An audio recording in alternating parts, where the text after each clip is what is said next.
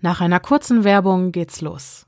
Life is all about balance. Ein gesunder Lebensstil ist genauso wichtig wie ein ausgeglichenes Leben und das eine kann ohne das andere nicht existieren. Als Gewohnheitstiere helfen uns Routinen dabei, dieses Gleichgewicht aufrecht zu erhalten. Sei es die kleine Sporteinheit am Morgen, die 15 Minuten Ruhe nach Feierabend, die nur uns gehören, oder aber das abendliche Journaling, um den Tag Revue passieren zu lassen und sich selbst zu reflektieren. Self-Care hat viele Gesichter, ist aber unerlässlich, wenn wir sowohl psychisch als auch physisch gesund und fit bleiben wollen. Athletic Greens ist nun schon seit über einem Jahr ein fester Bestandteil meiner persönlichen Morgenroutine und hilft mir dabei, mit einem guten Gefühl und reichlich Energie den Tag zu starten.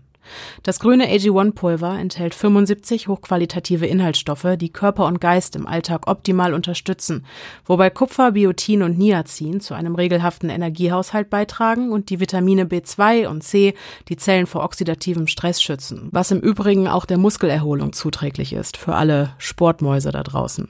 Ich verspreche euch, auf sich Acht zu geben, war noch nie so einfach. Denn alles, was ihr dafür tun müsst, ist einen Löffel des AG1-Pulvers mit 250 Milliliter Wasser oder Pflanzenmilch zu vermengen, ob geschüttelt oder gerührt, bleibt da bei euch überlassen, und runter damit. Bei einer so einfachen und unkomplizierten Angewohnheit hatte selbst mein internalisierter Prokrastinator 3000 keine Chance mehr, was auch wichtig ist, denn Einfachheit ist das A und O, wenn es darum geht, neue Routinen zu etablieren. Wenn ihr mal ausprobieren wollt, wie sich Athletic Greens so als fester Bestandteil eurer Morgenroutine macht, dann könnt ihr euch jetzt als Hörerherzchen dieses Podcasts über unsere Seite athleticgreens.com slash stimmen bei eurer Erstbestellung einen kostenlosen Jahresvorrat an Vitamin D3 und K2 zur Unterstützung des Immunsystems und fünf praktische Travel Packs des AG1 Pulvers sichern.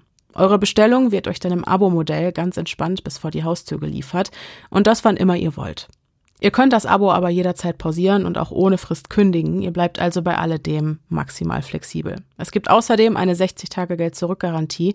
Und falls ihr noch gesundheitsbezogene Fragen offen habt, dann findet ihr die entsprechenden Informationen ebenfalls unter athleticgreens.com slash stimm. Wir bedanken uns bei Athletic Greens und euch wünschen wir viel Spaß beim Gruseln.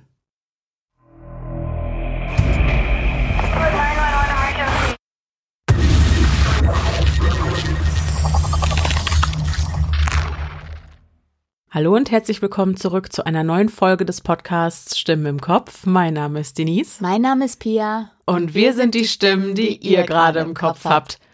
Wie oft haben wir das jetzt eigentlich schon gesagt? Ich weiß nicht. So, so zwischen 75 und 140 Mal. Gefühlt ja. ja. Wir müssten alle, alle Begrüßungen mal zusammenschneiden. Ja. Zu der längsten Folge der Welt. Oh Gott. Oh Gott. Okay. Ja, es ist soweit. Die Endlich! Spooky Season hat Einzug gefunden. Wir sind mittendrin. Und nach einem, ja, komplexen, äh, Clusterfuck-mäßigen Einstieg Anfang Oktober machen wir es uns heute ein bisschen gemütlicher. So ist es. Mit, äh, ja, ich will nicht sagen leichterer Kost, weil äh, das wissen wir zu diesem Zeitpunkt noch nicht, was uns in den heutigen Zuhörergeschichten erwartet. Es verspricht jedenfalls sehr gruselig zu werden. Wie immer. Und ich freue mich wahnsinnig auf die Erfahrungen, die uns unsere Hörerherzchen haben zukommen lassen. Ich auch. Vor allem, wir hatten ja jetzt eine längere Pause. Eigentlich wären die Zuhörergeschichten ja schon letzten Monat wieder dran gewesen, mhm. weil meine Urlaubsabwesenheit und die Michael Jackson das Michael Jackson Monstrum, würde ich sagen, äh, ja dafür gesorgt ja. haben, dass wir mit den Creep Me Out Folgen ein bisschen ausgesetzt haben. Ja, total, hast Und recht. deswegen ist es besonders schön, heute dann auch wieder mit Zuhörergeschichten dabei zu sein. Ja, da hast du vollkommen recht. Du fängst an, Jawohl. glaube ich. Also sage ich jetzt einfach. Do it. Ich brauche noch mal eine Pause hier. Ja, ich mache das. okay. Ich mache das. Kein ich lausche Problem. gespannt. Jawohl. Unsere erste Geschichte kommt von Saskia. Und Saskia schreibt, Hallo. Hallo Saskia. Ich liebe euren Podcast. Jede Folge ist unheimlich spannend. Macht bitte weiter so. Gerade die Cold Case Folgen haben es mir angetan, aber auch eure gruseligen Urban Legend Folgen lehren mich das Gruseln und ich muss regelmäßig kurz pausieren. Ich weiß, ich komme eventuell etwas zu spät mit meinen paranormalen Erlebnissen. Dazu brauchen wir, glaube ich, nichts mehr sagen. Ich glaube auch die, also diese Nachricht stammt aus dem Jahre 2020. Ja. oh je. Okay, es ist nie zu spät. Ich weiß, ich komme eventuell etwas zu spät mit meinen paranormalen Erlebnissen, aber ich habe das Gefühl, dass ich euch von meinen Erlebnissen erzählen sollte. Ich entschuldige mich schon mal, wenn diese Mail etwas länger werden sollte oder etwas durcheinander ist. Damit kommen wir klar. Zuvor sollte ich noch ein paar Einzelheiten erklären. Wir lebten bzw. leben in einem großen alten Haus. Es ist circa 150 Jahre alt. Ganz oben auf dem ausgebauten Dachboden lebte damals meine große Schwester, darunter meine Großeltern gegenüber eine ältere Frau. Wir hatten sie damals alle Tante Mariechen genannt, die dann allerdings verstorben ist und wir Schwestern die Zimmer nutzten. Und ganz unten meine Eltern, meine kleine Schwester und ich. So, jetzt komme ich zu meinen Erlebnissen. Ich glaube, alles fing mit dem Ausmisten unseres Dachbodens an. Ich war damals neun oder zehn. Unsere große Schwester hatte damals ihre alte Puppe auf dem Boden gefunden. Sie war ungefähr 1,40 groß und konnte sprechen und laufen. Mhm. Digi? Ja, dann, Brody ich weiß hab, ich nicht. Ich habe die Geschichte beim Durchwühlen des Ui. Postfaches bis dahin gelesen und dachte mir, ja, Ui. okay, Now we're talking. danke, reicht. Ja. Okay, gut. Fünf Wir- Minuten um und schon bedient. Genau. Wir sind auf jeden Fall, ja, also ich würde sagen, das Setting ist gesetzt. Mhm. Ich weiß nicht wieso, aber sie kam mir nicht geheuer vor. Ja, weiß ich auch nicht wieso. Das Gefühl verstärkte sich auch noch, als sie bei uns ins Kinderzimmer einzog. Wir hatten damals ein Hochstockbett, das wie ein L angeordnet war. Ich lag oben und meine kleine Schwester unten. Als die Puppe in unser Zimmer gebracht wurde, versteckte ich sie sofort unter unserem Bett unter ganz viel anderem Spielzeug. Kurz darauf hatte ich drei verstörende Albträume von ihr, in denen sie plötzlich neben mir auftauchte und mich quasi mundtot machte und mir immer wieder zuflüsterte, dass mich niemand hören würde und ich immer allein bleiben würde. Seitdem litt bzw. leide ich unter Schlafparalysen. Immer wieder wurde ich nachts wach und konnte mich nicht bewegen. Meine Augen konnte ich allerdings auch nicht öffnen. Ich war hellwach und mir meines eigenen Körpers bewusst. Es war alles schwer und ich konnte jedes Körperteil spüren. Spürte, wie das Blut in meine Adern floss und wie Luft meine Lungen füllte. Aus irgendeinem Grund wusste ich, dass es immer dieselbe Uhrzeit war. Immer hatte ich das unheimliche Gefühl, beobachtet zu werden und wusste, wenn ich jetzt panisch werden sollte, greift sie mich an. Also blieb ich ruhig. Trotz allem hatte ich jedes Mal unglaubliche Angst. Wer mich da beobachtete, war mir schon beim ersten Mal klar, als es passierte. Es war die Puppe von meiner Schwester. Das geschah fast zwei Jahre lang jeden Abend. Auch heute noch leide ich darunter, aber merkwürdigerweise bin ich sehr ruhig dabei. Vielleicht auch nur, weil ich nicht sehen kann, was mich da anstarrt. Seitdem habe ich unser Zimmer gehasst. Ich hatte es gehasst, allein in dem Zimmer zu sein. Da war irgendwas. Irgendwas hat da gelauert. In diesen zwei Jahren ist mir noch zweimal etwas Seltsames passiert. Ich hatte gerade angefangen, mit meiner kleinen Schwester zu spielen. Wir spielten mit unseren Barbie-Puppen. Wir hatten damals unter unserem Hochbett eine große Kiste voller solcher Barbie-Puppen.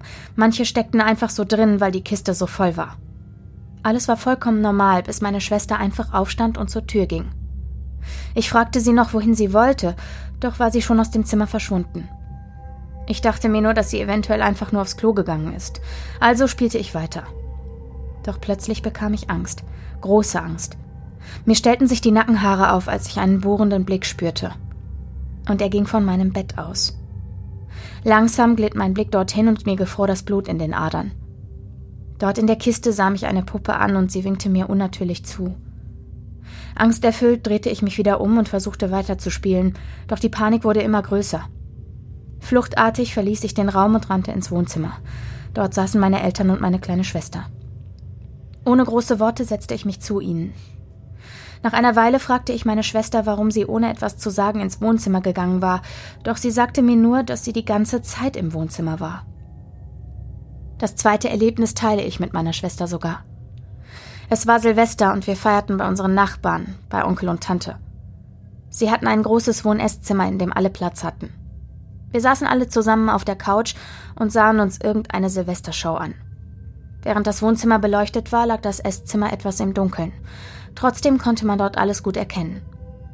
Ich wusste noch, dass mir etwas langweilig war und ich mich fragte, wann wir endlich rausgehen würden, um ein paar Raketen loszulassen, als plötzlich alles ruhig wurde und sich keiner mehr bewegte. Es schien, als wäre die Zeit stehen geblieben. Nur der Fernseher lief unbeirrt weiter. Verwirrt blickte ich mich um. Mein Blick zur Uhr verriet mir, dass es erst halb zehn war. Aus dem Augenwinkel nahm ich etwas Seltsames wahr. Als ich hinblickte, war ich kurz verwundert. Dort im Halbdunkel stand ein sehr großer Mann. Er hatte einen dunklen, bodenlangen Trenchcoat an und einen dunklen Hut auf, der tief ins Gesicht gezogen war. Der Mann mit Hut. Es ist echt immer wieder ein Phänomen, mhm. dass der ständig auftaucht. Mhm. unfassbar. Um auf Nummer sicher zu gehen, dass ich mir diesen Mann auch nicht eingebildet hatte, sah ich kurz weg und wieder zu ihm hin. Denn ich war es als Kind gewohnt, diese Schattengestalten zu sehen, die man immer nur im Augenwinkel sah. Doch er war noch da. Als ich wieder wegsah, kamen langsam alle Geräusche wieder und es schien wieder alles normal zu sein. Was ich wirklich seltsam fand, war, dass ich keine Angst hatte. Ich war sogar etwas traurig, als ich ihn sah, denn ganz tief in mir drin wusste ich, dass jetzt etwas zu Ende ging. Vor ein paar Jahren erzählte ich dies meiner kleinen Schwester und sie hatte am selben Abend zur selben Uhrzeit dasselbe gesehen. Dann war erstmal für eine lange Zeit Ruhe. Es fing erst wieder an, als wir sehr viel Zeit oben verbrachten.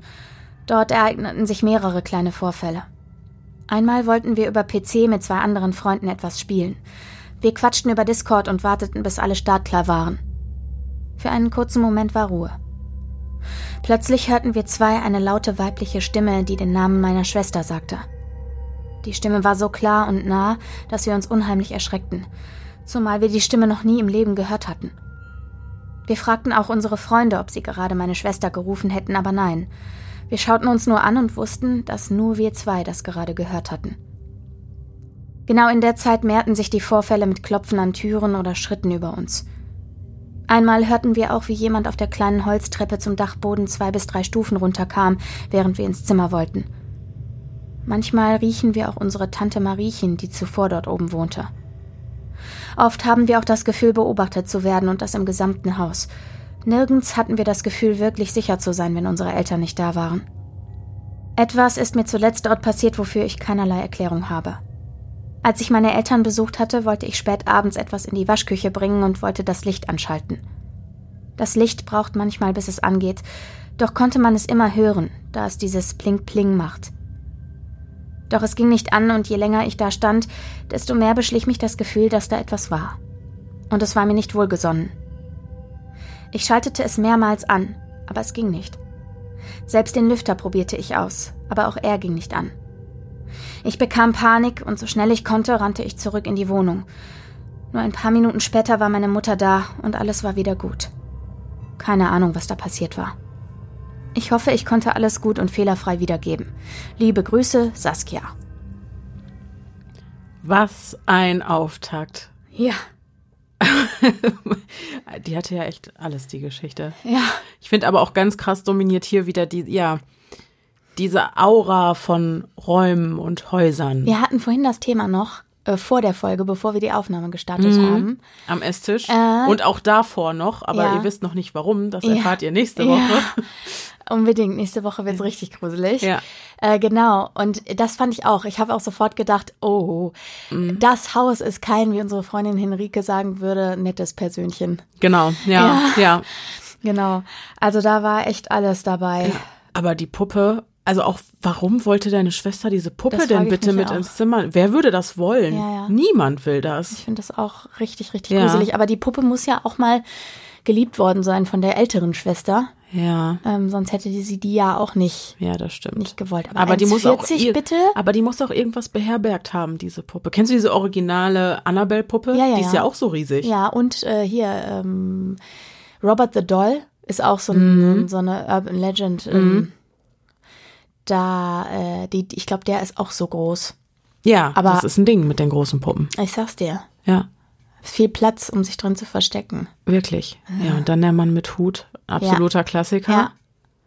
Das würde mich trotzdem interessieren. Wie kann, warum sehen so viele Leute den Mann mit Hut? Mhm. Was hat es damit auf sich? Mhm. Vielleicht kann man da mal in der Symboldeutung nachwühlen. Oder so. Irgendwann sollten wir uns mal darum kümmern, um den Mann mit Hut. Mhm. In irgendeiner Creep Me Out Zuhörer-Folge, ja. wenn das wiederkommt. Ja, gute wir Idee. Wir sollten uns mal darum kümmern. Schreib das auf. Ja, mache ich. Der Mann mit Hut. Ja. Okay. Vielen Dank für deine Einsendung, genau. liebe Saskia. Danke, sehr liebe schön Saskia. geschrieben und das war natürlich alles sehr verständlich. Auf jeden Fall. Ja. Wobei jeden man Fall. muss ja auch sagen, also das Haus, das eigene Haus scheint kein nettes Persönchen zu sein. Ja. Der Mann mit Hut hat ihr aber kein schlechtes Gefühl gegeben, aber auch tauchte bei aber bei den. Nachbarn Genau, auf. ja, Genau. genau. Jetzt auch, wo wo die Sache im Keller, wo das Licht nicht angeht, Ja. wo sie auch meinte, das Ja. war mir nicht Wobei, wohlwollend wenn, gesinnt. wenn, äh, also ich sag mal so, das könnte man natürlich auch so interpretieren, das Licht geht nicht an, der Lüfter auch nicht. Strom, irgendwas, altes Haus, sehr altes Haus Mhm. Ja. hat sie auch geschrieben. Aber wenn du halt eh schon dieses Gefühl hast, das habe ich eben auch zu dir gesagt, äh, es gibt so Räumlichkeiten, wenn du da im Flur hinter dir das Licht ausmachst, dann möchtest du rennen. ja, genau, Ne? Und Ja, wenn genau. du dieses Gefühl dann dabei hast, das ist schon Ja. auf jeden Fall. sehr unheimlich. Auf jeden Fall. So. Schauen wir mal, wie es weitergeht. Genau, meine nächste, meine erste Geschichte für heute kommt von Sonja. Die ist kurz und knackig, aber hat es deswegen, glaube ich, nicht weniger in sich. Und keine Angst, es folgen noch ausreichend Geschichten. Sonja schreibt: Hallo, ihr Lieben.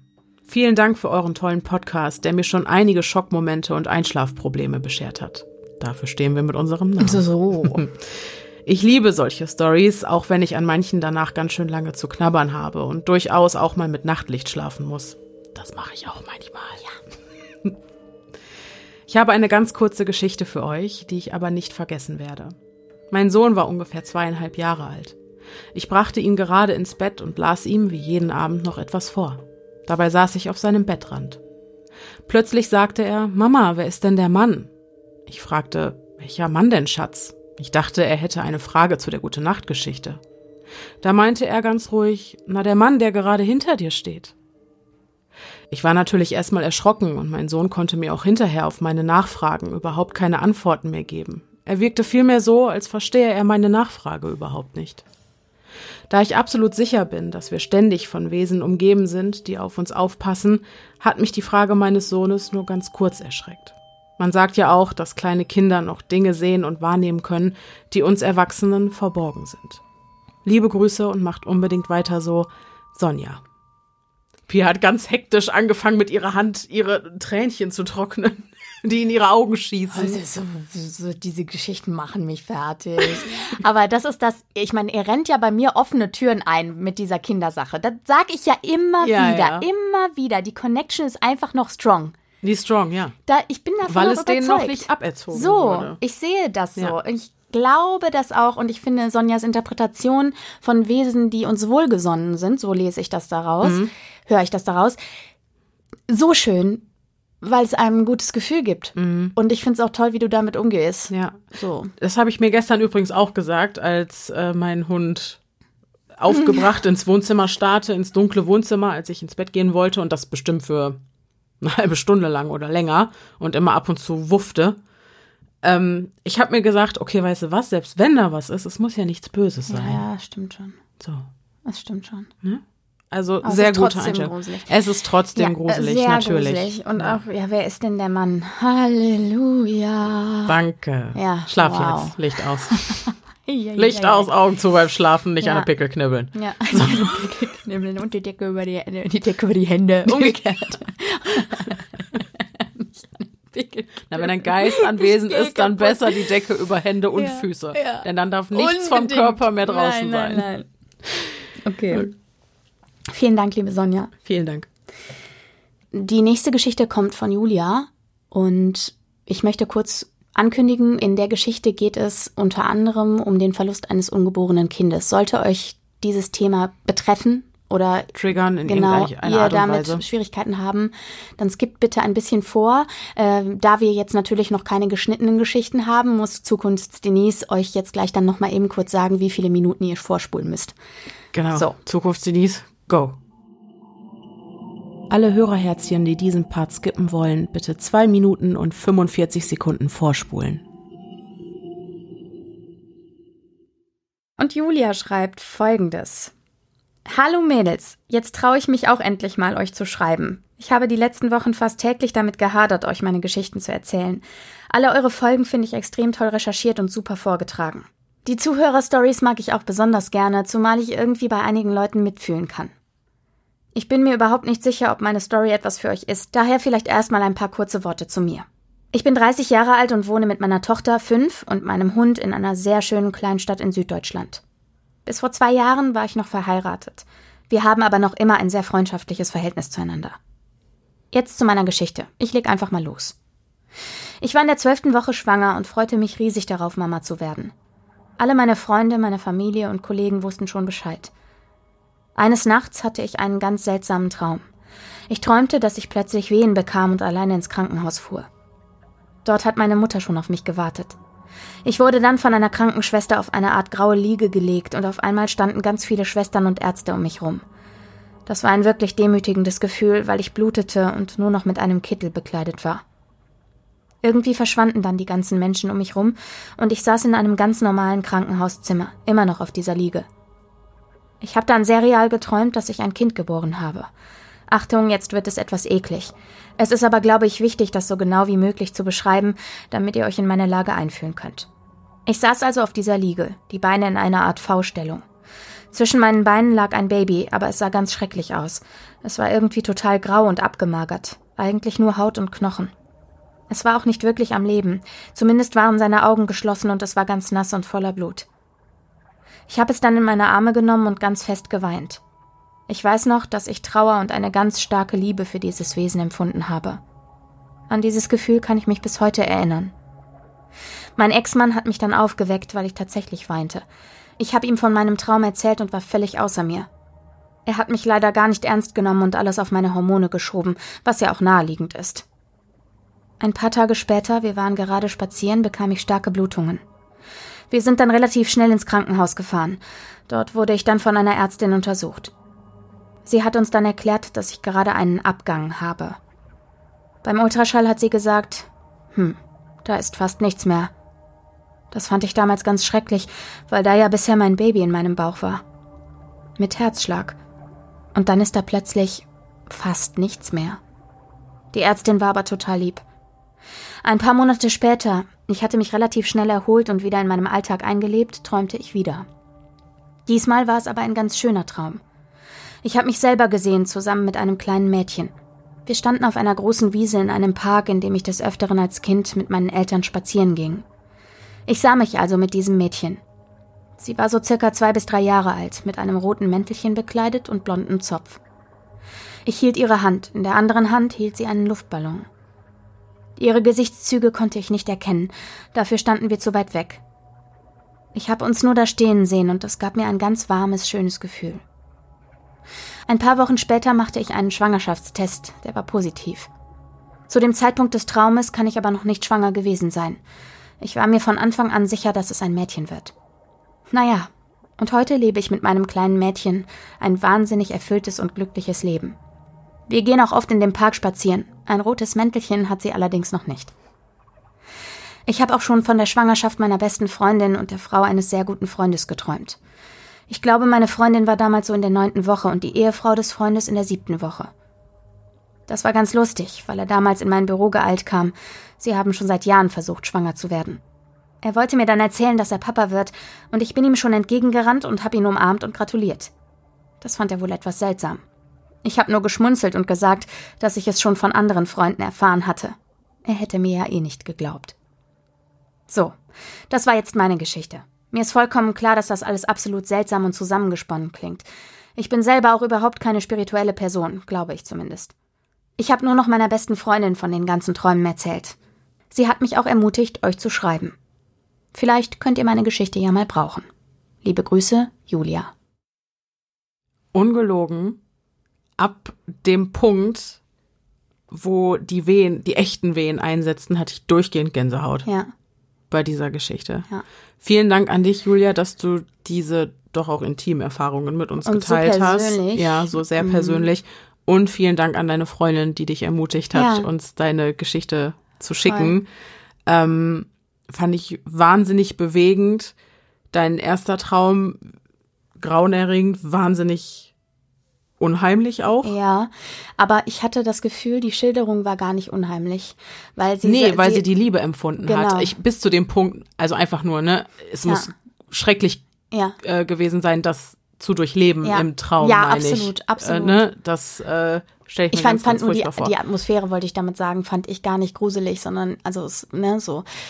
ja, ich, ah, ich finde es schon, das ist, du empfindest krasse Liebe, aber es ist halt ein Moment wahnsinniger Trauer und, Ja, genau. und Schmerz und Terror. Du blutest, du weißt nicht, was mit dir Ja. ist, du liegst Ja. auf dieser grauen Trage. Absolut. Also schon, uah, äh, gibt einem schon so ein schauriges Gefühl. Auf jeden Fall. Ähm, ich freue mich sehr, dass du inzwischen mit deiner Tochter dein Glück gefunden Auf hast. jeden Fall. Rotes Mäntelchen braucht sie aber schon noch, Finde finde ich ich. auch. Und den Find Luftballon. Auch. Ja, auch mich würde auch den bitte. interessieren, ob sie blond ist. Ich habe äh, letztens tatsächlich eine Freundin von uns ähm, hat mir letztens erzählt, sie hätte von meiner Tochter geträumt. Oha. Dazu, ich habe ja keine Tochter. Nein, du, nicht, dass ich wüsste. Genau. Dazu kommt, äh, dass das zu einer Zeit war, ich hatte sehr gehadert mit mir und ähm, einem eventuellen Kinderwunsch, Mhm. äh, von dem ich immer nicht so richtig weiß, ob ich ihn habe. Und äh, dann kam äh, diese Freundin, äh, ohne dass sie es wusste, ich glaube, zu dem Zeitpunkt hatte ich das mit ihr noch gar nicht besprochen und sagte, ich hatte einen Traum von deiner Tochter. Und ich weiß von dieser Freundin, dass sie auch ihre Tochter geträumt hat. Und zwar relativ Naturgetreu. akkurat, ja, wie sich im Nachhinein herausstellte. Und ich habe ihr gesagt, also ich habe gesagt, schreib dir den Traum bitte auf, sagt sie, hab ich schon. Für den Fall, dass es was abzugleichen gibt Oha. irgendwann mal. Vier große spannend. Ankündigung, erst Hochzeit Ja. und jetzt oder Nein, nein, nein, nein, nein.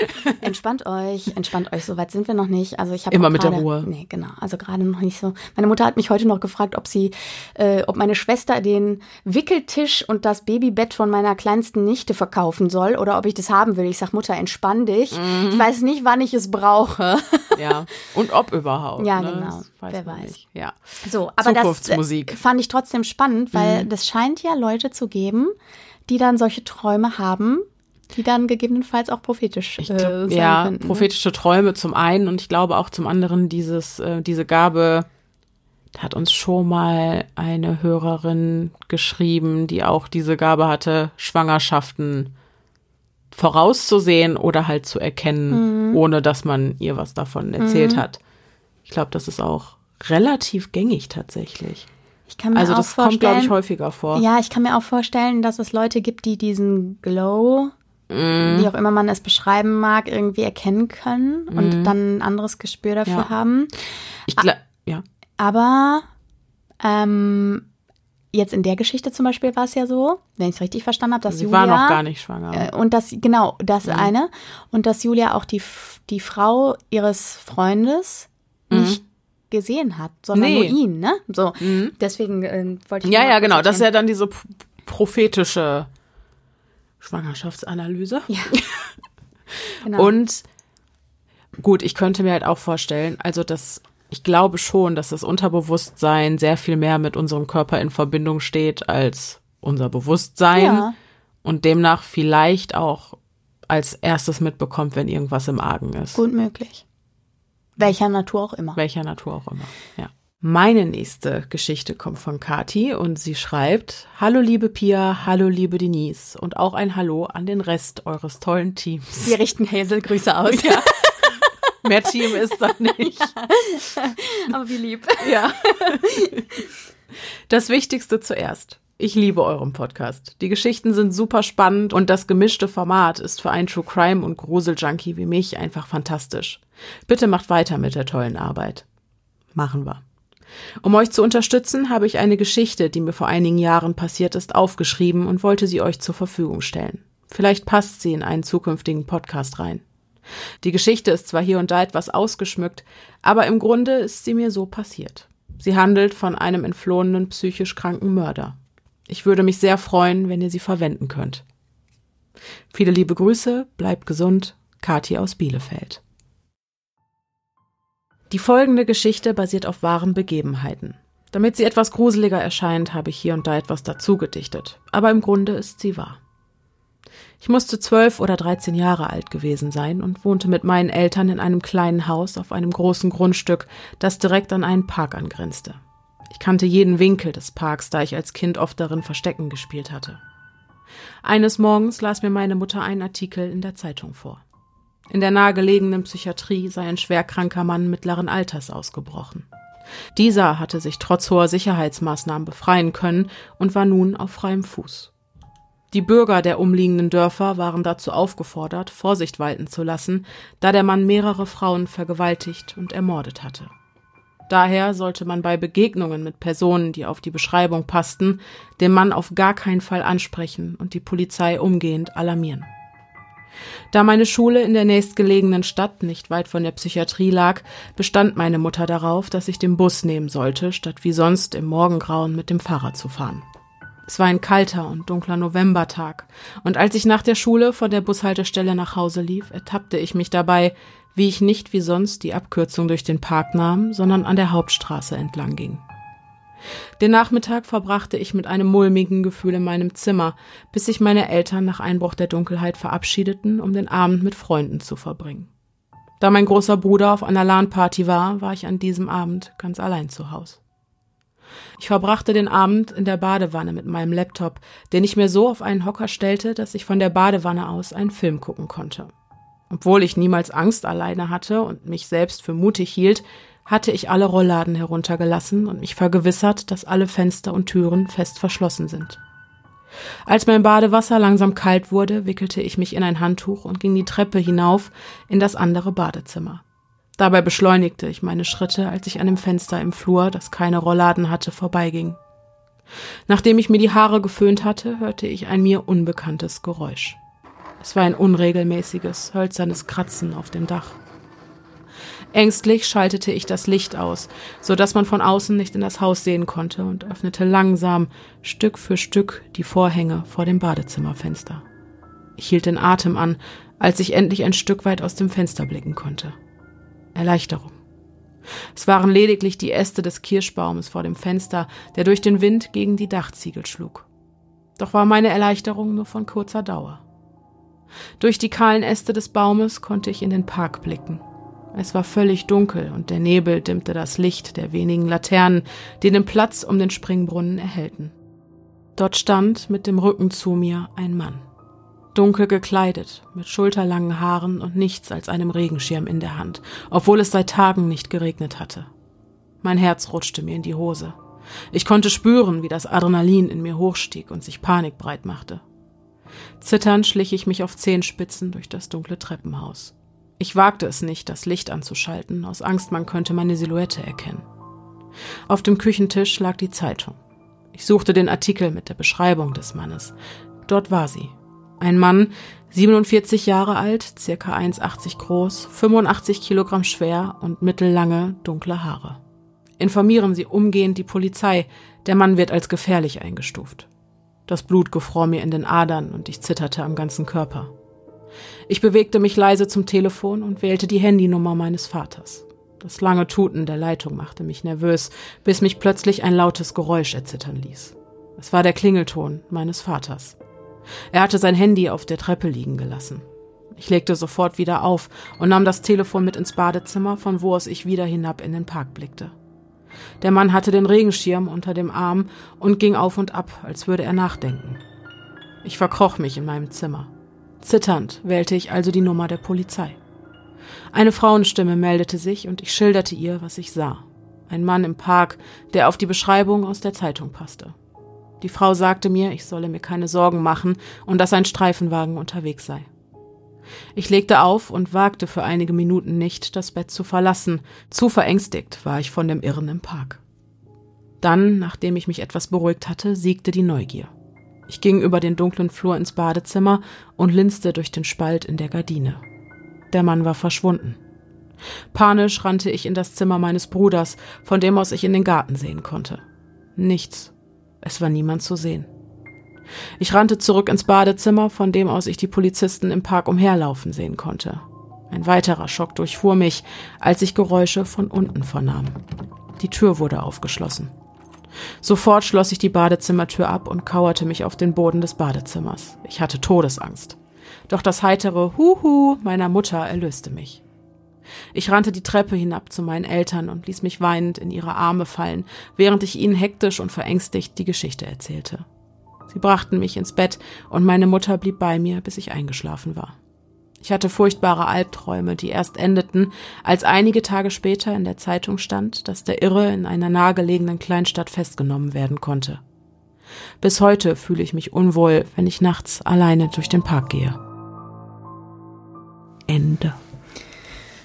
Hui. ein Wechselbad der Gefühle. Ja, voll. Richtig gute Geschichte. Also jetzt mal Ja. unabhängig davon, dass es natürlich einen wahren Hintergrund hat. Mhm.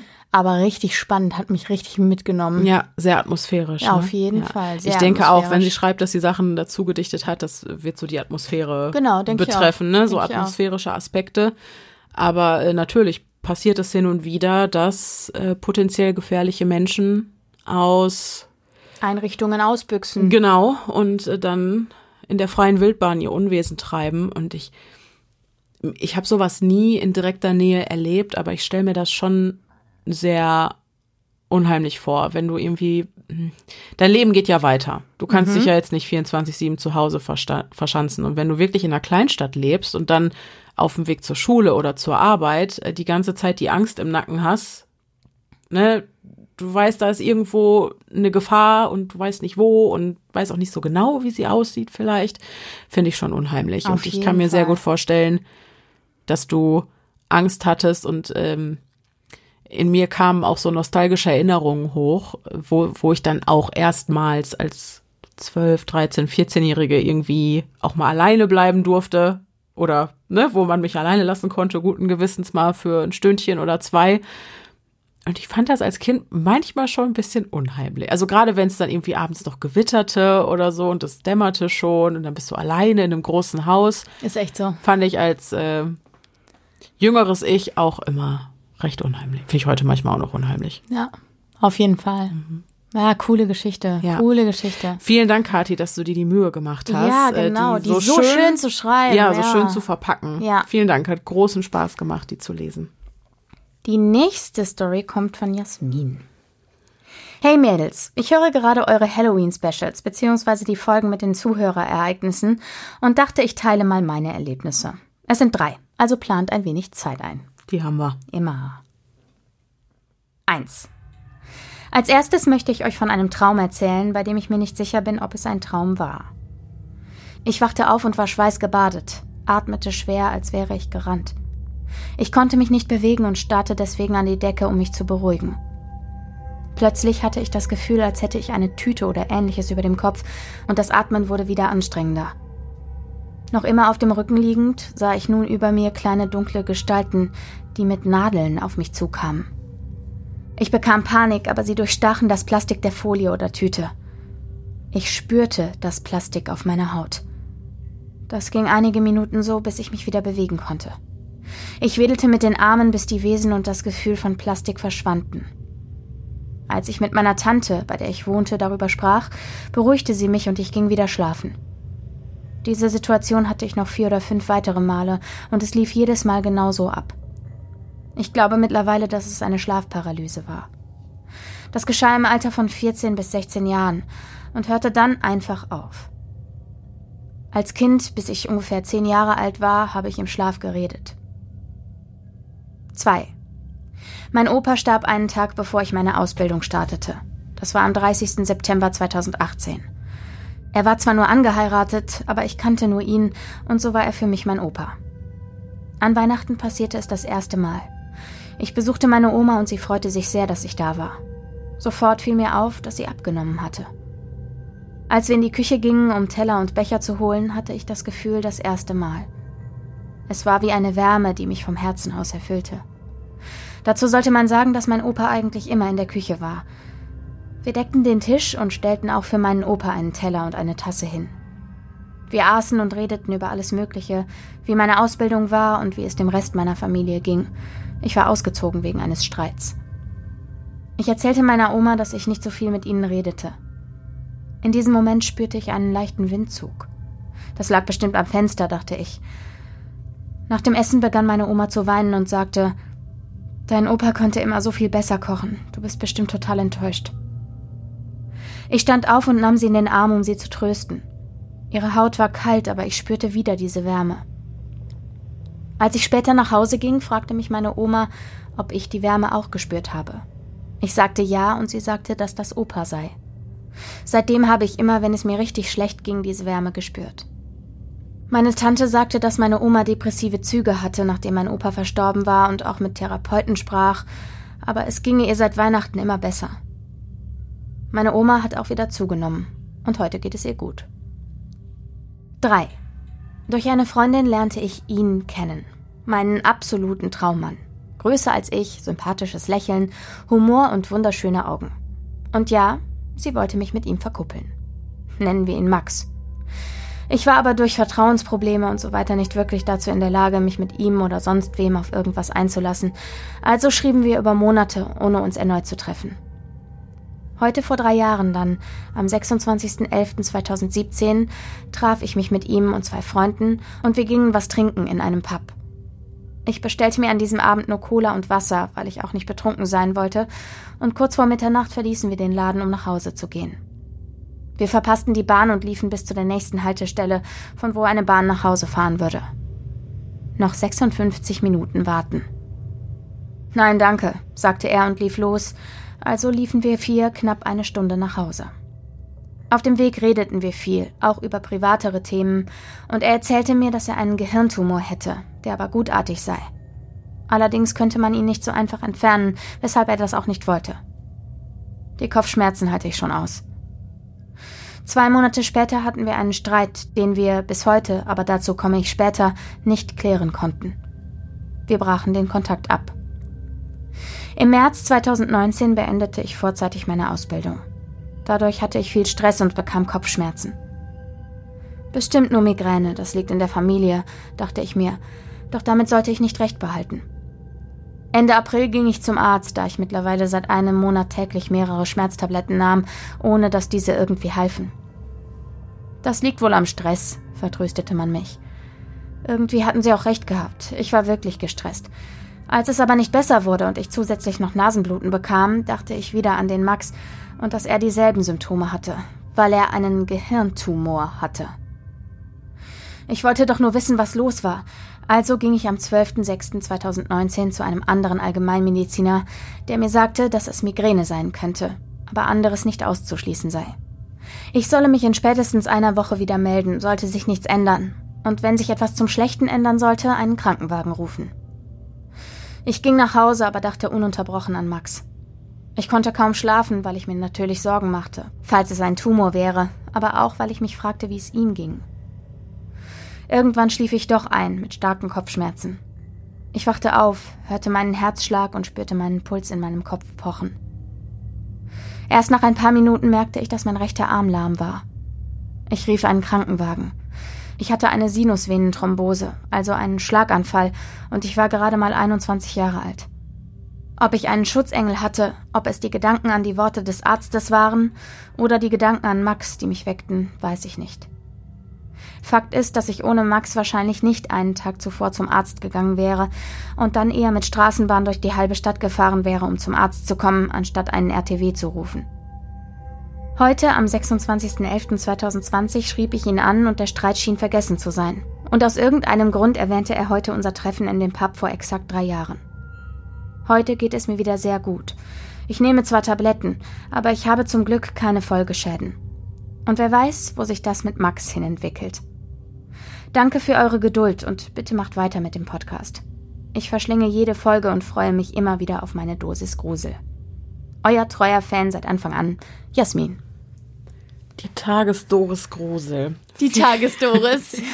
Vielen Dank, Jasmin, äh, für deine persönlichen Erfahrungen. Ja, danke. Und als allererstes interessiert mich jetzt natürlich brennend, ja, wo hat es sich denn mit Max hin entwickelt? Es sind zwei Jahre vergangen. Ja. Es ist, äh, es sind fast exakt zwei Ja, Jahre ja. rum. 26.11.2020 hast du ihn angeschrieben. Wie sieht's heute aus? Ja. Würde mich auch Ja, interessieren. also wenn du das hörst, äh, date uns gerne mal ab. Ich würde mich auch sehr interessieren. Und ansonsten auch äh, vielen Dank, wie gesagt, für deine persönlichen Erfahrungen. Und ähm, ja, es ist, es ist ja spannend irgendwie, dieses, also dieses Gefühl oder wie dann der Zufall so will, dass man so ein Gefühl hat, was einen dann dazu treibt, zum Arzt zu gehen. Wenn so gewisse Dinge zusammenkommen. Ne? Also ja, also ich generell ist es natürlich wichtig, wenn dein Körper dir über einen langen Zeitraum hinweg immer wieder Signale sendet, dem nachzugehen und ähm, vielleicht auch mehrere Ärzte zu befragen, weil ne zehn verschiedene Ärzte, zehn verschiedene Diagnosen. Ähm, aber natürlich kann der Gedanke, der dann natürlich präsenter ist, wenn man jemanden kennt, der einen Hirntumor hat, dann ne, ist man vielleicht da doppelt und dreifach geprimed, vorsichtiger mit solchen Symptomen wie, ja, wie Kopfschmerzen oder so umzugehen. Und in deinem Fall war es offensichtlich goldrichtig. Ja, voll. Ja. Ich kenne das aber übrigens auch in die andere Richtung. Ich weiß noch, als bei mir vor ein paar Jahren der Tinnitus auftauchte, dieses pulssynchrone Rauschen, da hatte ich irgendwie die ganze Zeit dieses Gefühl, ja, nee, das kann nicht einfach nur ein Tinnitus sein, das ist irgendwas, das ist irgendwas anderes, mhm. da muss irgendwas anderes hinterstecken und das kam so plötzlich und ähm, letzten Endes ist es einfach nur ein Tinnitus. Aber ich hatte irgendwie ja, wo andere vielleicht zu nachlässig sind oder so, habe ich mir dann durch so gewisse Dinge, die ich durch Priming und so im Kopf hatte, ich denke auch durch meinen Job, denke ich auch, quasi eingeredet, oh mein Gott, du bist totgeweiht. und äh, ja, zig Jahre später lebe ich immer noch damit, also. Ja. Gott sei Dank, Gott sei Dank. Und Gott Aber, sei Dank bist du, Jasmin, zum Arzt gegangen, beziehungsweise hast den Rettungswagen gerufen, ja. wie es dir empfohlen worden ist. Und es konnte Schlimmeres verhindert werden. Ja. Ne? Gott sei Dank. Und auch, ich meine, ganz ehrlich, ein Schlaganfall mit 21 ist ja auch schon echt eine seltene Kiste, ne? Deswegen, ist ungewöhnlich auf jeden ähm, Fall. Ist es schon, hat es ja schon was was prophetisches, was dein Gefühl mhm. war, äh, da irgendwie zum Arzt gehen da zu müssen. Da denkt man halt erstmal nicht so. dran, ne? Also ja, ja. gerade als junges, gesundes ja, Mädchen genau. denkst du nicht bei Kopfschmerzen an Schlaganfall genau. oder so. Das stimmt schon. ja. Es freut uns jedenfalls sehr, dass es dir wieder gut geht und dass du wohl auf bist. Und äh, vielen Dank auch für deine treue Begleitung. Ich sehe gerade noch, treuer Fan seit fast genau. Anfang an. Und wie gesagt, Update, wie es mit Max läuft, ja. bitte. Dann hätten wir vielleicht ein Podcast-Pärchen. Oh, stell dir das mal vor. Das wäre ein Gibt's Ding. das? Leute, gibt's Podcast-Pärchen da draußen? Gibt's Leute? Doch, ich glaube, Gab's eins? Gab's? Ich meine, ne? irgendwas klingelt da, dass ja, sich jemand. Auch in der Hörergeschichte mm. oder so. Ja. Aber ihr könnt ja nochmal unter den Post zu dieser Folge schreiben. Ja, oder wenn ihr das nicht öffentlich machen wollt, dann privat auf Auf jeden Fall das auch, genau. Ja. Aber ansonsten auch gerne so. Mhm. Mhm. Mhm. Immer gerne her damit. So, meine nächste Geschichte kommt von der Theresa. Hey, ich habe lange überlegt, ob ich schreibe. Jetzt habe ich mich entschieden, es zu tun. Hier die Erlebnisse. Ich arbeite in einer forensischen Psychiatrie. Das Gebäude wurde in 1800 gebaut. Meine Station hat hauptsächlich schizophrene Männer mit jeglichen Delikten, welche noch unbehandelt und daher psychotisch sind. Neben dem Beruf studiere ich Psychologie und da ich Schicht arbeite, Frühschicht und Nachtschicht gehen beide zehn Stunden, lerne ich nachts für mein Studium. Seit meiner Geburt sehe ich auf meinem linken Auge fast nichts. Ich habe zwei Prozent Sehkraft. Dies beeinträchtigt mich aber keineswegs, denn Farben, Lichteinfall und Bewegung sehe ich auf eine ganz eigene Art. Seit ich nun in der Klinik arbeite und nachts am Lernen bin, sehe ich im Augenwinkel immer mal etwas huschen, beziehungsweise wie sich etwas im Flur bewegt. Ich dachte natürlich immer, dass dies an der aufkommenden Müdigkeit läge, da ich es auch nur im linken Augenwinkel sah. Eines Nachts saß ich alleine im Raum und packte mein Lernzeug weg, da die Müdigkeit die Konzentration in einem erbitterten Kampf besiegt hatte. Plötzlich bewegte sich wieder etwas in meinem Augenwinkel. Ich schaute nach links und nichts war dort. Auf dem Tisch stand nur noch meine halbleere Wasserflasche und ich war an meinem Handy, was eigentlich nicht erlaubt ist. Ich hörte ein Geräusch. Es ist schwer zu beschreiben. Etwas kreiste. Da wir nachts durch die Zimmer gehen und schauen, ob es allen Patienten gut geht, Ausschluss von Suizid, Gewalttaten oder sexuellen Übergriffen und so weiter, machte ich mich auf den Weg. Das Geräusch war weg. Ich horchte auch an den Türen der nachts verschlossenen Räume. Nichts. Ich ging wieder in das Büro und setzte mich. Genau in dem Moment ging das Geräusch wieder los und ich spürte es sogar. In dem Moment, in dem ich meine Flasche auf den Tisch stellte, fing diese stark an zu kreisen. Nicht nur hin und her zu wippen, sondern sie zog richtig große Ringe am Tisch. Physikalisch unmöglich. Ich schaute, ob mein unter dem Tisch schaukelnder Fuß eventuell den Tisch berührte. Aber er tat es nicht. Ich tippte die Flasche an, sie blieb sofort stehen. Ich schob alles auf die Müdigkeit, welche inzwischen von Neugier vertrieben wurde. Ich lenkte mich ab, doch nach kurzer Zeit begann die Flasche wieder auf dem Tisch zu kreisen. Runde für Runde auf der Kante des Flaschenbodens. Ich beobachtete es mindestens zehn Minuten unaufhörlich. Egal welche Idee zur Erklärung ich fand, sie war nicht plausibel. Die Flasche hätte sich so nicht ohne eine Hand drehen können. Sie hätte fallen müssen. Bildlich kann man sagen, zwischen Tisch und Flasche war nur ein circa 50 Grad Winkel. Ich hielt die Flasche fest. Es hörte auf. Doch da war die Bewegung wieder, welche mein linkes Auge wahrnahm. Ich weiß bis heute nicht, was oder wer das war, aber ich war sehr ruhig in der Situation. Ich weiß, dass dieser Ort alt ist und viel gesehen hat. Früher als Anstalt, in den letzten 50 Jahren als Forensik. Hier haben sich Patienten gegenseitig umgebracht, haben sich suizidiert und sind durch Unfälle oder Krankheiten gestorben. Danke für euren Podcast. Er ist wie auf mich zugeschnitten. Liebe Grüße, Theresa. Okay. Das hatten wir auch noch nie. Noch gar nicht ne? sowas. So ein Nee. sehr mysteriöses, physikalisches, möchte man meinen. Ja, fast so ein Phänomen. bisschen telekinetisches Ding. ja, irgendwie. wirklich. Äh, das finde ich tatsächlich Ach, auch ziemlich gruselig. Aber wir haben ja das Huschen im Augenwinkel. Das Huschen im Augenwinkel, ja. Ja, was ja. es dann vielleicht weniger telekinetisch Ja, macht. ja, ja. Also Aber- ich, es ist, war auf jeden Fall sehr, sehr spannend, weil das ist auch mal was ganz anderes Ja. gewesen jetzt. Und dieses Kreisen, ne, als beim ersten, bei der ersten Beschreibung von etwas kreiste mit der Schüssel, Ja. ist sofort genau, was gemeint Welches ist. Also, Geräusch- ja, man weiß auch genau, Geräusch, das Geräusch ne? ist total merkwürdig, aber Ja. man kann das Geräusch Direkt total identifizieren. Also sofort weiß man, was gemeint ist, finde ich. Und ich, das ist halt auch so ein Geräusch, also wenn du, wenn du sowas hörst, dann weißt du auch, es ist von jemandem verursacht worden. genau. Ne, das ist Ja, kein ja, Geräusch, ja. was Gegenstände einfach Nein, mal nein, nein, so nein, nein. Genau. machen. Da muss halt irgendeine Bewegung vorher stattgefunden haben, um dieses Geräusch auszulösen. Richtig. Und auch das, ich fand das sehr gut bildlich beschrieben, was die Flasche gemacht hat. Mhm. Und auch, dass so dieser 50-Grad-Winkel da war. Schon extrem. ne? Ähm, genau, also Mhm. das heißt, sie muss ja äh, zur Mitte gebeugt, sozusagen, Mhm. in, nach innen gebeugt auf dem Ding gestanden haben und dann auf diesem Flaschenrand quasi Mhm. so ihre Kreise gezogen haben. Äh, Finde ich tatsächlich ziemlich gruselig, wenn ich ehrlich Ja. bin. Hat mich, Mich- äh, ordentlich abgeholt. Aber auf eine ganz andere Art Ja, und Weise genau. gruselig. Ja. Mich würde aber mal interessieren, ich nenne es jetzt telekinetisches Phänomen. Ja, nenn's einfach so, wie auch immer, Ja. aber ja. Ist das schon mal jemandem passiert, sowas da draußen? Mhm. Hab, gibt es mehr solche Erfahrungen? Könnt ihr mal unter dem Beitrag zu der Folge kommentieren. Ja. Würde mich sehr interessieren. Ist Dass mir, sich, äh, klar, dass sich hab ich ge- Gegenstände bewegen ohne eine physikalische Ursache. Also ja, so ohne eine entgegen ihrer Natur. Ja, ja, ja. Ich glaube, ist mir sowas schon mal passiert? Ich glaube nicht. Finde ich spannend. Mhm, ich auch. Cool, vielen Dank. Vielen Dank, Theresa. Oder gibt's Physiker da draußen, Die das erklären die das können. erklären können? Dann immer her damit. Okay.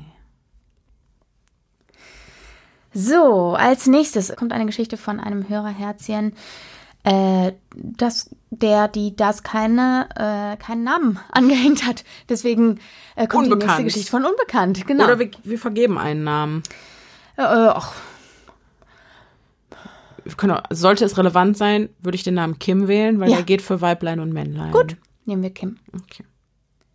Hallöchen. Ich habe gerade eure aktuelle Folge gehört und musste dabei an ein gruseliges Erlebnis denken, das ich vor ein paar Jahren hatte. Und da dachte ich mir, ich erzähle euch mal davon. Der Text war leider zu lang für Instagram. Upsi. Kein Problem, ihr sollt doch eh bitte besser. eure Geschichten eh per Mail schicken. Betreff Zuhörerfolge. Genau. Ich wohnte vor etwa drei Jahren allein in einem großen Mehrparteienhaus. Ich glaube, in dem Haus wohnten um die 100 Menschen. Eines Nachts kam ich gut angeschwipst von einer Party nach Hause und musste vor der Haustür feststellen, dass ich meinen Schlüssel verloren hatte. Wie sich später herausstellte, war er mir im Taxi aus der Tasche gerutscht.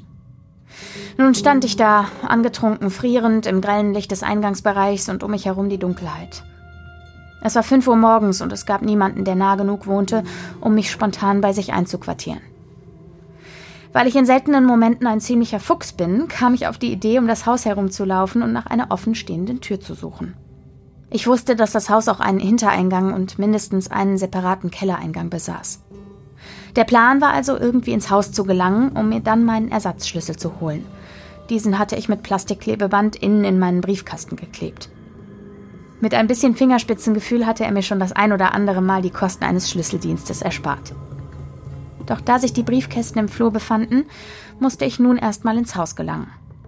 Ich klapperte also rundherum jegliche Türen ab und war dabei erstaunt, wie viele davon es gab. Doch wurde ich jedes Mal vom dumpfen Widerstand enttäuscht, wenn ich eine Klinke hinunterdrückte und mich hoffnungsvoll gegen die Tür warf. Ich wollte gerade alle Hoffnung aufgeben, da sah ich eine Treppe, die hinunter zu einer weiteren Tür führte. Gelenkt vom Alkohol bemerkte ich nicht, dass die Stufen tiefer führten, also die zu den restlichen Kellertüren. Das Licht meiner Handytaschenlampe leuchtete mir den dunklen Weg die Stufen hinunter. Ich drückte die Klinke der schweren Eisentür und tatsächlich, sie war offen. Siegessicher betrat ich den schwarzen Korridor. Ich wusste ungefähr, wo ich mich befand und musste nun nur noch den Aufzug oder die Treppe finden. Ich ging also den Flur entlang, als plötzlich mit einem lauten Knall die schwere Tür hinter mir ins Schloss fiel. Ich zuckte zusammen und leuchtete zurück. Erst jetzt bemerkte ich die dicken Spinnenweben, die von der Decke hingen. Es war wie in einem Horrorfilm, fast schon unrealistisch. Ich ermahnte mich selbst, mich zusammenzureißen. Jetzt bloß keine Panik bekommen. Ich war dem Ziel so nah. Also ging ich weiter bis zu der Stelle, an der der Fahrstuhl hätte sein müssen. Doch da war nichts. Ich ging weiter auf der Suche nach der Treppe, doch auch die konnte ich nicht finden. Rechts und links des Ganges befanden sich Türen. Zunächst dachte ich, es wären die Kellerräume der einzelnen Mieter, doch irgendetwas stimmte nicht. Alles war so leer. Nirgendwo ein angelehntes Fahrrad oder irgendetwas, was darauf schließen ließ, dass regelmäßig jemand hier unten war. Irgendwann nahm ich meinen Mut zusammen und öffnete eine der Türen. Sie war unverschlossen. Mein Taschenlampenlicht erleuchtete einen Raum, der komplett leer war, bis auf einen Tisch, der mitten im Raum stand. Es stand dort wirklich nur dieser Tisch, einfach mittendrin und sonst nichts. Und auf dem Tisch in diesem leeren, dunklen Keller lag ein staubiger alter Ball. Irgendwie fühlte ich mich, als hätte ich etwas entdeckt, was ich nicht hätte entdecken dürfen. Jetzt wurde es mir doch zu viel. Ich machte auf dem Absatz kehrt. Zu meiner großen Erleichterung fand ich den Weg zurück zur Eisentür. Ich hechtete die vielen Stufen hinauf und lief zurück zum Haupteingang. Erst als ich im Licht der Eingangstür stand, beruhigte ich mich etwas. Jetzt war mir alles egal. Ich zückte mein Handy und rief den Typen an, der in der Wohnung unter mir wohnte. Mir war mittlerweile egal, dass ich ihn mitten in der Nacht aus dem Bett klingelte, und mir war auch egal, dass ich ihn gerade erst kennengelernt hatte.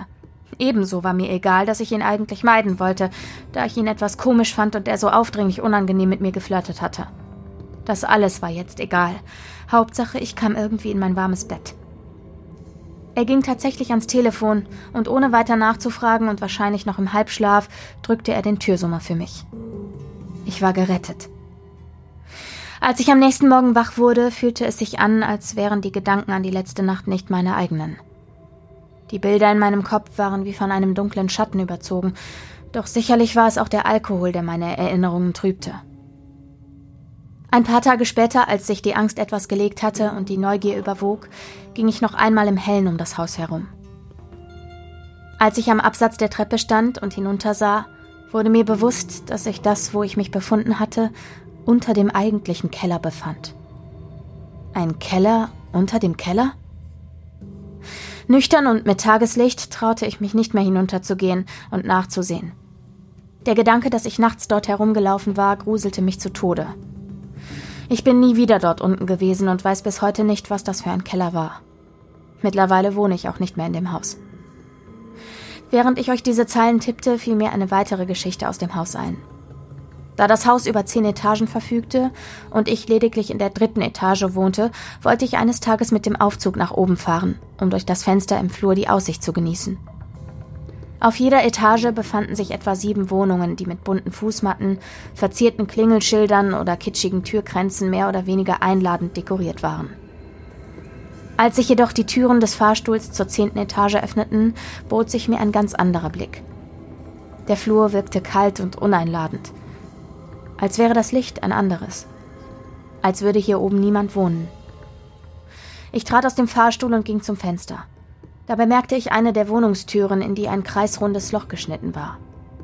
Das Loch war etwas kleiner als faustdick und dahinter befand sich lediglich Dunkelheit. Wer bitte sägt ein Loch in seine Wohnungstür und aus welchem Grund? Das Loch war mittig im unteren Bereich der Tür. Man konnte weder durchgreifen noch die Klinke erreichen. Mich beschlich das Gefühl, durch das Loch beobachtet zu werden – Zügig verabschiedete ich mich vom schönen Ausblick, fuhr mit dem Fahrstuhl zurück in die dritte Etage und atmete erleichtert aus, als sich meine Wohnungstür hinter mir schloss. Ich habe meine Wohnung damals sehr geliebt und auch die Lage war super. Doch das Haus an sich war nicht nur schrecklich hässlich, auch hatte es nie eine besonders beruhigende Wirkung auf mich gehabt. In dem Haus, in dem ich jetzt wohne, gibt es keinen Keller. Auch nicht schlecht. Ich hoffe, ich konnte euch damit etwas unterhalten. Euren Podcast finde ich super. Macht weiter so. Vielen Dank, liebes unbekanntes Hörerherzchen. Vielen Dank. Diese Geschichte hat mir krasse Car-Vibes gegeben. Mir auch, total. Total. Und ich habe auch gedacht, oh Gott, kommt's jetzt nicht mehr raus? Jetzt ist da unten nichts, keine Türen, nichts. Ich habe kurz Ich dachte gedacht, auch, die Tür so, fällt ins Schloss und dann oder so, ich so hab ein Selbstschluss. Ja, äh, und- genau. Mechanismus, Und keine ich habe wirklich nur gedacht, oh, sie hat uns das geschrieben. Gott, stell das heißt, ihr geht es gut. Ja, aber ist, stell dir äh, mal vor, du bist dann allein für eine Nacht eingesperrt. Ja, du bist ja kirre. Ja, Mann. Ich finde generell, ähm, deswegen finde ich es schön, dass das in diesem Erfahrungsbericht mal aufgegriffen wurde. Das ist total underrated im Horrorgenre, finde ich. Aber ich finde große, unübersichtliche Mehrfamilienhäuser wahnsinnig unheimlich. Finde ich auch. Also Vor allem, weil man auch so eine Anonymität hat in diesen Genau, Häusern, du weißt ne? überhaupt nicht, mit wem du da lebst. Ähm, eine Freundin von mir wohnt auch in so einem gar gigantischem Haus mit 23 Stockwerken irgendwie und äh, dann auch wie bei mir, dass du hast diesen Hauptflur, wo der Fahrstuhl ist. Die, das Treppenhaus ist noch mal ganz woanders. Da musst du noch mal durch zwei Türen. Ähm, und dann nimmt auch keiner die Treppen. Und dann ähm, vom, steigst du aus dem Fahrstuhl, dann hast du links und rechts nochmal Glastüren, die dann eben zu den Wohnungen führen. Und dieser kleine Vorraum, in den du vom Fahrstuhl ausgespuckt wirst quasi, der ist immer so spärlich beleuchtet. Im Dunkeln hast du eigentlich nur dieses, diese kalte grüne Funzel von dem Notausgangsschild, die diesen kleinen Raum, in dem du dann stehst, beleuchtet. Und ich finde das jedes Mal so unheimlich. Und wenn ich dann zum Parkplatz will, muss ich auch ins Erd, äh, in den Keller fahren, also noch weiter runter.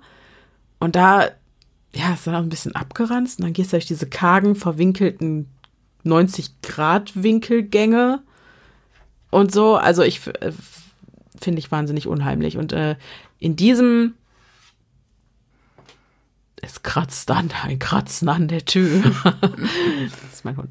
Und in diesem Hochhaus hat sich auch mal äh, etwas sehr Tragisches zugetragen. Und zwar hat sich äh, ein Besucher, also die Person hat da gar nicht gewohnt, die hat sich im Treppenhaus selber die Kehle aufgeschnitten. Wow. Ja. Halleluja. Und der ist da ausgeblutet. Und weil die, da, da ist so ein Zentimeterchen Platz. Du hast immer diese, die, die, den Treppenabsatz auf den jeweiligen Etagen, aber äh, auch die Treppe, die ist nicht massiv. Ne? Du hast zwischen den einzelnen Stufen Hohlräume, genauso Ja, ja, ja, am Rand. Und es ist alles darunter gelaufen. Oh, und wow. das konnte man auch danach noch gut und eindeutig erkennen. oh, wow. Und seitdem, finde ich, haben, wie du weißt nicht, was da für Leute hier un, also so. ne, sich in diesen Häusern rumtreiben und was immer diesen Mann dazu bewegt hat, das zu tun, aber auch was für ein Schock für den Hausmeister. ja, absolut. Ne, gehst für da- da- generell für die Leute. Ja, oder wer auch ich immer weiß gar nicht, ob der hat. Hausmeister den gefunden Ja. hat oder wer anders, aber du gehst da deine Runden Mhm. und auf einmal, ne, tropft Blut von den Wänden und eine Etage über dir liegt einer. Also, Absolut. ja, gerade diese Anonymität macht's für mich, glaube ich. Ja, ich finde es auch unheimlich. so okay. Und diese Unübersichtlichkeit. Ja. Und Kennst du alle deine. Nachbarn? Nein. Also du wohnst ja auch in einem sehr großen Einfamilienhaus. Also Ja, ich empfinde es als großes Einfamilien, äh, Mehrfamilien, Mehrfamilienhaus. Nicht Einfamilien, Mehrfamilien. Kennst du alle deine Nachbarn? Kennst du alle Leute, die mit dir in einem im Haus wohnen? äh, nein, ich kenne nicht alle Leute, die hier wohnen. Und es ziehen ja auch immer mal wieder Leute ein und aus. Und dann hast du neue Gesichter und du kannst sie dann gar nicht so zuordnen, ob das Besucher sind oder Leute, die hier wohnen. Wie die eine Nachbarin, die fast so hieß wie du. Wo man immer nicht Oh, wusste, ob das die war einfach, das Ah, nur war einfach ein Buchstabe. nur Pain, Leute. Es war ein Buchstabe in einem recht langen Namen so. Und Ja. es war einfach ein Buchstabe. der anders war. Ja. Und es war einfach nur Pain. Die Postboten, die waren alle so irritiert und ich hatte ständig, meine Post war ständig weg in ihrem Briefkasten und ich hatte ihre Prospekte in meinem und ach, gut, dass das vorbei ist. Ja. Dieses Haus ist nicht groß genug für uns beide. Das war aber echt so. Ich kam hier irgendwann mal an und sagte, ach, Frau wohnt überhaupt nicht mehr hier, weil ich Ja. die, äh, das Klingelschild nicht mehr fand. Ja, ja. Gott sei Dank. Also nichts gegen Frau. Aber N- Nichts Trotzdem, gegen Frau. Aber trotzdem, ne? ja, genau. Die nächste Geschichte kommt von Marie. Und sie schreibt: Hallo, liebe Denise. Hallo, liebes Stimme im Kopf-Team. Hazel und ich sagen auch Hallo. Da ist es wieder, unser das Team. Team. CEO of me. Erst einmal danke für euren coolen Podcast. Ich habe ihn erst vor kurzem entdeckt und suchte ihn seitdem sehr. Ihr seid meine sportliche Motivation, da ihr beim Joggen immer meine Stimme im Kopf seid. Ich habe neulich erst die Folge über Exorzismus gehört und da kam mir eine Geschichte meiner Jugend in Erinnerung. Ich selbst glaube nicht an Besessenheit oder ähnliches. Ich versuche immer alles logisch zu erklären und rational zu sehen. Aber würde man die restlichen Anwesenden fragen, würden sie berichten, dass eine böse Macht an diesem Abend Besitz von einer gemeinsamen Freundin ergriffen hatte. Ich habe versucht, die Geschehnisse aus meiner Perspektive in Worte zu fassen. Die Namen habe ich bereits geändert. Ich hoffe, diese Geschichte ist nicht zu lang oder langweilig für euch. Ich schreibe nicht oft, vor allem nicht solche Geschichten. Ich hoffe, es gefällt euch und ich kann euch einen Einblick in die gruseligste Nacht meines Lebens verschaffen. Es war unser erster gemeinsamer Urlaub ohne Eltern. Ich und meine drei besten Freundinnen, Mia, Lara und Rebecca, waren alle 16 Jahre alt und wir haben uns riesig auf eine Woche Nordsee während der Sommerferien gefreut. Das Ferienhaus, in dem wir lebten, gehörte meiner Oma, da habe ich mich als die Verantwortliche gesehen. Generell habe ich in unserer Gruppe immer die Rolle der vernünftigen Aufpasserin eingenommen, womit ich auch nie ein Problem hatte. Die ersten beiden Tage verliefen auch gut. Wir haben das Meer, die Sonne und vor allem die Zeit zu viert genossen. Am dritten Tag hielten wir es für eine tolle Idee, auf den gemeinsamen Urlaub anzustoßen. Wir hatten jeder eine Flasche Bier und haben uns ein viel zu süßes, sektähnliches Getränk geteilt. Halt das, was man mit 16 in einem Supermarkt so bekommt. Cool ab. Markennennung gibt's aber nicht mehr. Ohne Witz. Ich habe auch gerade gedacht, ja, ja. Ja, Wer kennt es nicht? wer kennt's nicht, diese bunte Plörre da, Ja, ganz, die so. ganz unten Ja. beim Edeka im Immer. Regal stand. Ja, gibt's auch immer noch. Die gibt's die bunte noch? Plörre gibt's immer noch. Ich weiß nicht, ob es immer noch so heißt. gesponsert. Aber äh, die bunte Plörre gibt's immer noch. Ich würde es nie wieder trinken, aber es gibt's noch. Und die Doch. ganzen Alkopops von früher. Doch, aus Mir auf. Eis und so ein Sollten, so ein ist das fein, Tüdel. wenn wir das so sagen? Ach so, sorry. Don't ja. drink and drive. Nein. Be responsible. Ja. Ja, aber ich glaube, diese coole Abplörre würde ich noch mal trinken aus nostalgischen Gründen. Ach nee. Okay. Okay, weiter im Text. Wir hatten bereits Erfahrungen mit Alkohol und haben uns nichts Schlimmes dabei gedacht, doch dieses Mal verlief alles anders. Etwas angetrunken beschlossen wir, den Strand aufzusuchen, um gemeinsam den Sonnenuntergang betrachten zu können. Ich muss zugeben, schon auf dem Weg dorthin habe ich mich gewundert, wie stark sich der Alkohol doch bemerkbar machte. Ich schob es auf den vielen Zucker, der die Wirkung sicherlich nur verstärkte. Vor Ort schien auch alles normal zu sein. Es war ein wunderschöner Abend, die kalte Luft des Meeres war erfrischend und mein Geist wurde wieder etwas klarer. Nach einem längeren Schweigen, die ersten Sterne waren am Himmel zu erkennen, hörte ich auf einmal ein helles, kindliches, aber erschreckend bedrohliches Kichern. Erschrocken sah ich meine Freundinnen an, da ich diese Stimmlage keiner von ihnen zuordnen konnte. Das Lachen stammte von Lara. Als ich sie ansah, lief mir ein kalter Schauer über den Rücken. Auf ihrem Gesicht war ein krampfhaftes Lächeln zu erkennen und ihre Augen starrten weit aufgerissen in die Dunkelheit. Die erschrockenen Gesichter der anderen beiden zeigten mir, dass sie ebenfalls den Anblick nicht einschätzen konnten. Ich sprach Lara an und fragte sie, ob es ihr gut geht. Keine Antwort, keine Reaktion. Nur das Starren und ein weiteres gruseliges Kichern. In einer schnellen Bewegung drehte sie den Kopf zu Rebecca. Das Lächeln war weg, der Blick war eiskalt. Dann sagte sie mit einer Stimme, die eigentlich viel zu hell war, um die ihre zu sein, Du weißt, sie wird kommen. Du weißt, sie wird dich holen. Ich packte sie an der Schulter und fragte erneut, Lara, alles gut? Sie schlug meine Hand weg und schaute mich mit einem hasserfüllten Blick an. Diese Wut in ihren Augen werde ich nie vergessen können.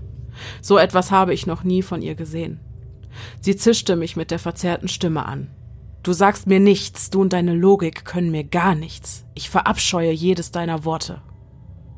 Mir war klar, dass das, was da gerade vor sich ging, nichts Gutes war und hatte den Drang, in das vertraute Haus zurückzukehren. Wie genau ich das anstellte, dass am Ende alle im Haus saßen, weiß ich nicht mehr genau. Aber ich erinnere mich an die Worte der Stimme. Die weiteren Beleidigungen gegen mich waren mir egal, nur das, was sie zu Rebecca sagte, machte mir Sorgen. Sie ist auf dem Weg. Sie wird nicht von dir lassen. Du hast keine Chance. Sie wird dich töten. Rebecca konnte schlecht damit umgehen. Sie selbst ist sehr spirituell erzogen worden und hatte Angst, dass das, was Lara davon sich gegeben hatte, die Wahrheit war. Auch wenn sie nicht weinte, wusste ich, dass sie innerlich mit den Tränen zu kämpfen hatte. Zu Hause angekommen, versuchte ich die völlig aufgelöste Rebecca im Wohnzimmer zu beruhigen. Mia war bei Lara im Schlafzimmer und versuchte das gleiche bei ihr. Nach einiger Zeit war Ruhe ins Haus gekehrt und ich dachte, wir hätten diese unangenehme Situation überstanden. Aber ein lautes Klirren bewies mir das Gegenteil. Ich rannte in die Küche und sah, wie Mia erfolglos versuchte, Lara davon abzuhalten, Gläser und Geschirr vom Schrank direkt auf den Boden zu befördern. Dabei zog sich ein breites Grinsen über Laras Gesicht, welches jedoch bei meinem Anblick einem Ausdruck von Wut wich. Nun stand ich vor ihr. Wir guckten uns in die Augen und die Situation wirkte für einen kurzen Moment wie eingefroren. Doch ihre helle, ungewohnte Stimme durchbrach dies. An die folgenden Worte erinnere ich mich noch, als wäre es erst letzte Nacht gewesen. Sie wird sie holen und töten, das weiß ich, denn sie ist in mir. Das war genug für mich. Ich stürmte aus dem Raum zu meinem Handy und wählte die 112. Als ich dem Mann am anderen Ende der Leitung die Situation versuchte zu schildern, wirkte dieser erst nur etwas belustigt. Doch bevor er wirklich reagieren konnte, schlug mir Lara das Handy aus der Hand, welches durch den Fall auf den Teppichboden ausgegangen war. Ich schaltete es wieder ein und wählte erneut die Nummer. Ich weiß nicht, wie die kleine schmale Mia es angestellt hat, aber sie hielt Lara für den Rest des Anrufes fern. Der Mann am Telefon schien nun die Situation ernster zu nehmen und versicherte mir, dass er einen Krankenwagen vorbeischicken würde. Als ich auflegte, schrie Lara etwas Unverständliches und rannte ins Bad, wo sie sich für die nächsten Minuten verbarrikadierte. Nach kurzer Zeit erreichten zwei Sanitäter das Haus. Ich ließ sie eintreten und berichtete ehrlich von den Ereignissen des Abends. Sie wollten Lara sehen und klopften an die Badezimmertür und baten sie freundlich, doch herauszukommen. Der Bitte folgte sie nach kurzer Zeit. Lara kam aus dem Raum und versuchte mit abgehackter, aber ihrer normalen Stimme den Sanitätern zu erklären, dass ich nur überreagiert hätte und es ihr gut ginge. Ich war entsetzt. Ihr Gesichtsausdruck und ihre Stimme waren wieder normal und ich dachte, es sei alles nur ein schlechter Scherz gewesen. Die Sanitäter sagten etwas, aber ich hörte nicht zu und starrte nur Lara an. Sie guckte zurück. Ich sah, dass ihr Auge leicht zuckte. Das Zucken wurde stärker. Plötzlich verkrampfte ihr ganzes Gesicht, ihre Augen bekamen wieder diesen hasserfüllten Ausdruck. Und dann das Kichern, erst leise, dann ein lautes Lachen. Da war es wieder. Die Sanitäter guckten erstaunt und brauchten einen Moment, um zu realisieren, was da gerade passierte. Sie fing wieder an, mit dieser Stimme zu rufen, ihr könnt nichts tun, es ist alles schon vorhergesehen und so weiter. Einer der Sanitäter bat mich, mit ihm vor die Tür zu gehen, während der andere sich Lara zuwidmete und versuchte sie zu beruhigen. Er sagte mir, dass sie Lara gerne mitnehmen würden und ob ich ihre Eltern kontaktieren könnte. Zudem bat er mich, ihre Schuhe und etwas zum Anziehen rauszulegen, da sie zu dem Zeitpunkt nur Unterwäsche und ein altes T-Shirt trug. Ich willigte ein und war froh, da ich das Gefühl hatte, das Richtige getan zu haben und glaubte, dass der schreckliche Abend so ein Ende finden würde. Nachdem ich die Sachen rausgesucht hatte, fand ich die Sanitäter vor dem Haus, doch von Lara fehlte jede Spur.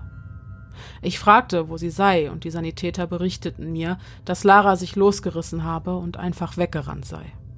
Sie würden jetzt die Polizei informieren und man würde eine Suchaktion starten. Diese Nachricht versetzte mich wie in Trance.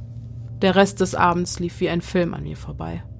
Ich habe mit Polizisten und Feuerwehrmännern gesprochen, ihnen Bilder von Lara gezeigt, erzählt, was sie von der Gegend kennt, Personalien angegeben. Mia und Rebecca habe ich einen Film angemacht und für sie Pizza in den Ofen getan. Ich wollte sie von dem Trubel möglichst fernhalten. Da es mitten in der Nacht war, erreichte ich niemanden aus Laras Familie. Nur meine Eltern machten sich nach meinem Anruf umgehend auf den Weg zu uns. Nach ein paar Stunden standen dann zwei Polizisten vor der Tür und berichteten, dass man Lara in einem Gebüsch gefunden hätte. Bis auf einige Kratzer ging es ihr jedoch gut. Sie wurde ins Krankenhaus gebracht. Mit dieser Nachricht gingen wir dann alle ins Bett und nutzten den Rest der Nacht, um wenigstens ein paar Stunden die Augen zu schließen, um etwas Erholung zu finden. So, das war es auch schon. Was genau mit Lara los war, konnte uns niemand sagen. Sie selbst erinnert sich nicht mehr an den Abend. Mia, Rebecca und ich verbrachten den restlichen Urlaub noch ohne weitere Zwischenfälle.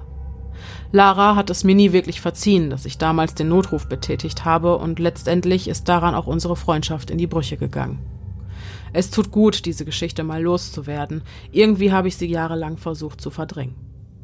Ich wünsche euch alles Gute und hoffe, noch viele Folgen von euch hören zu können.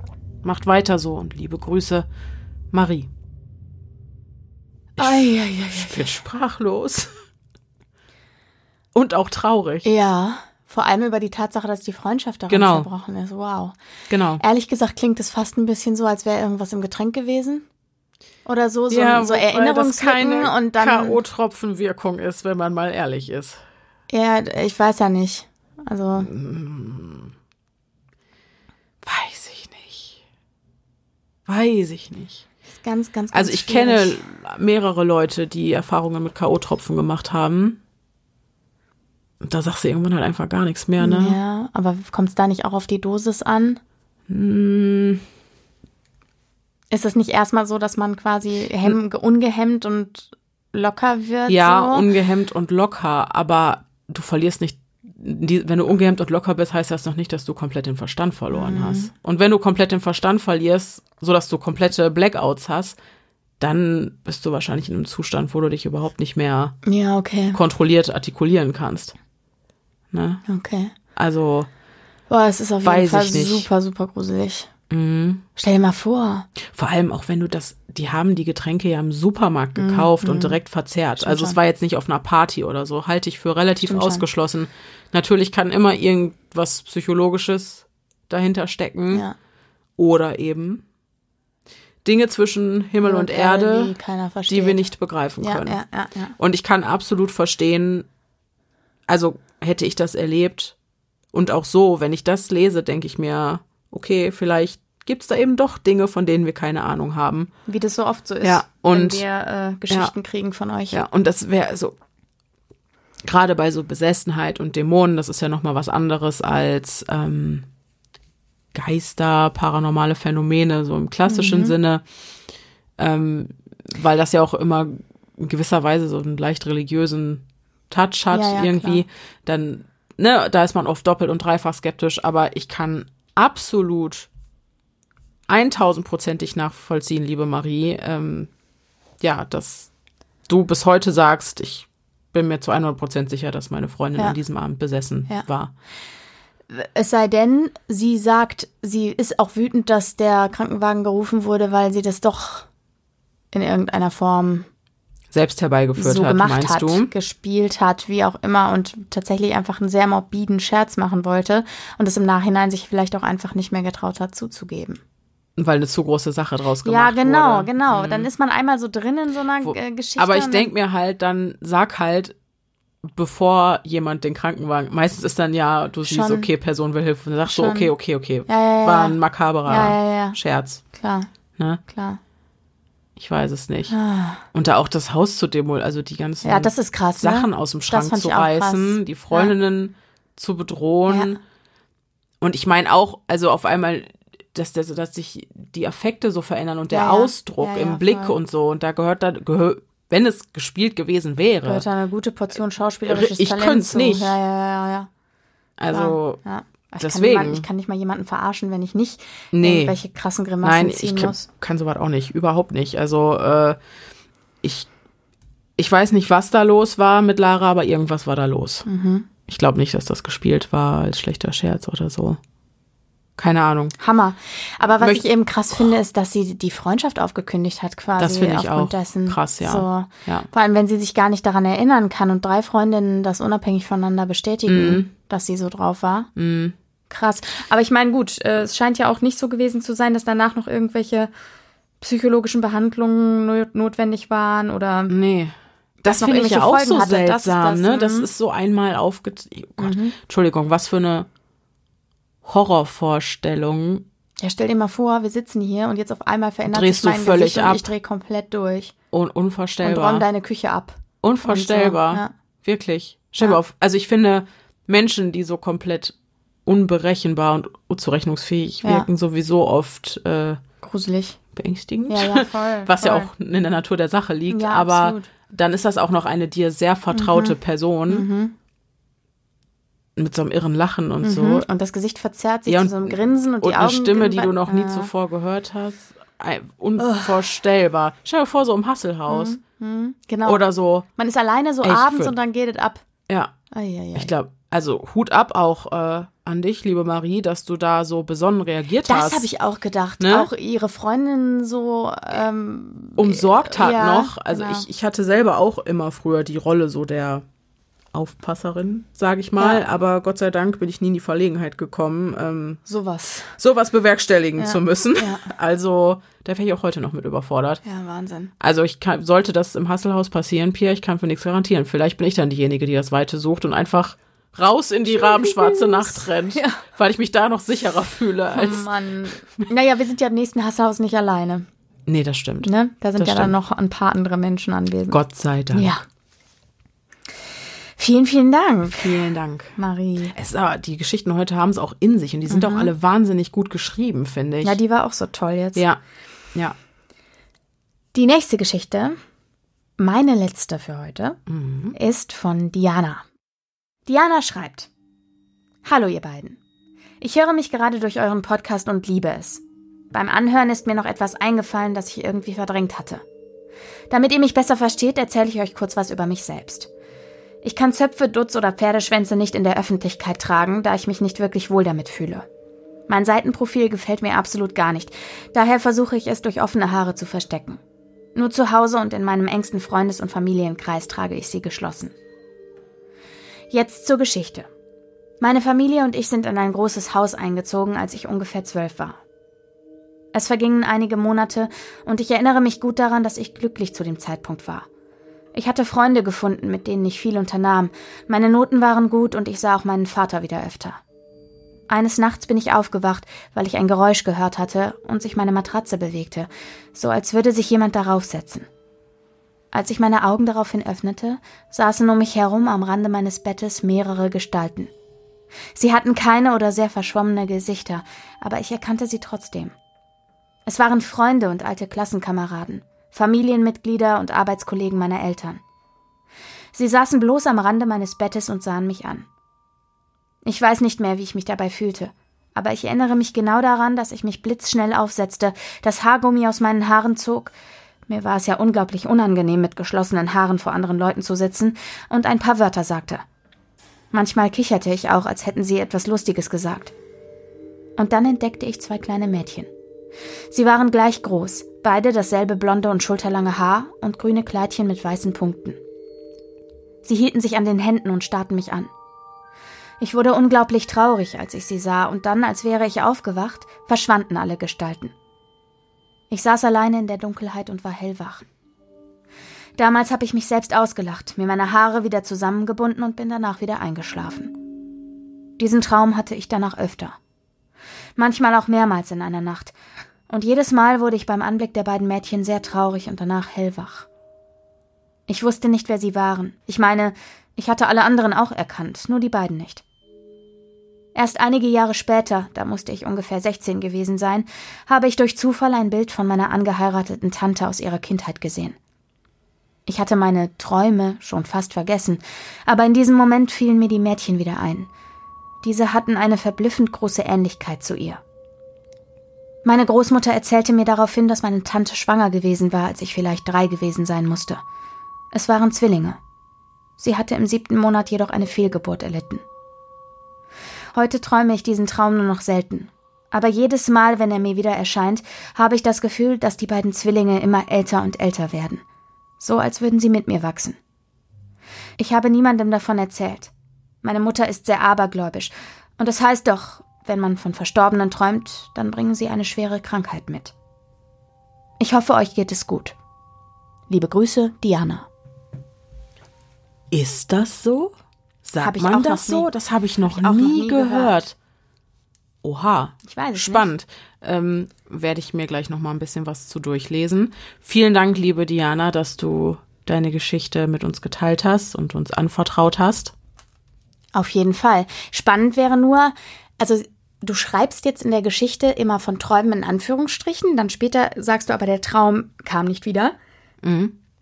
Klingt mir auch ein bisschen fast nach Schlafparalyse oder so.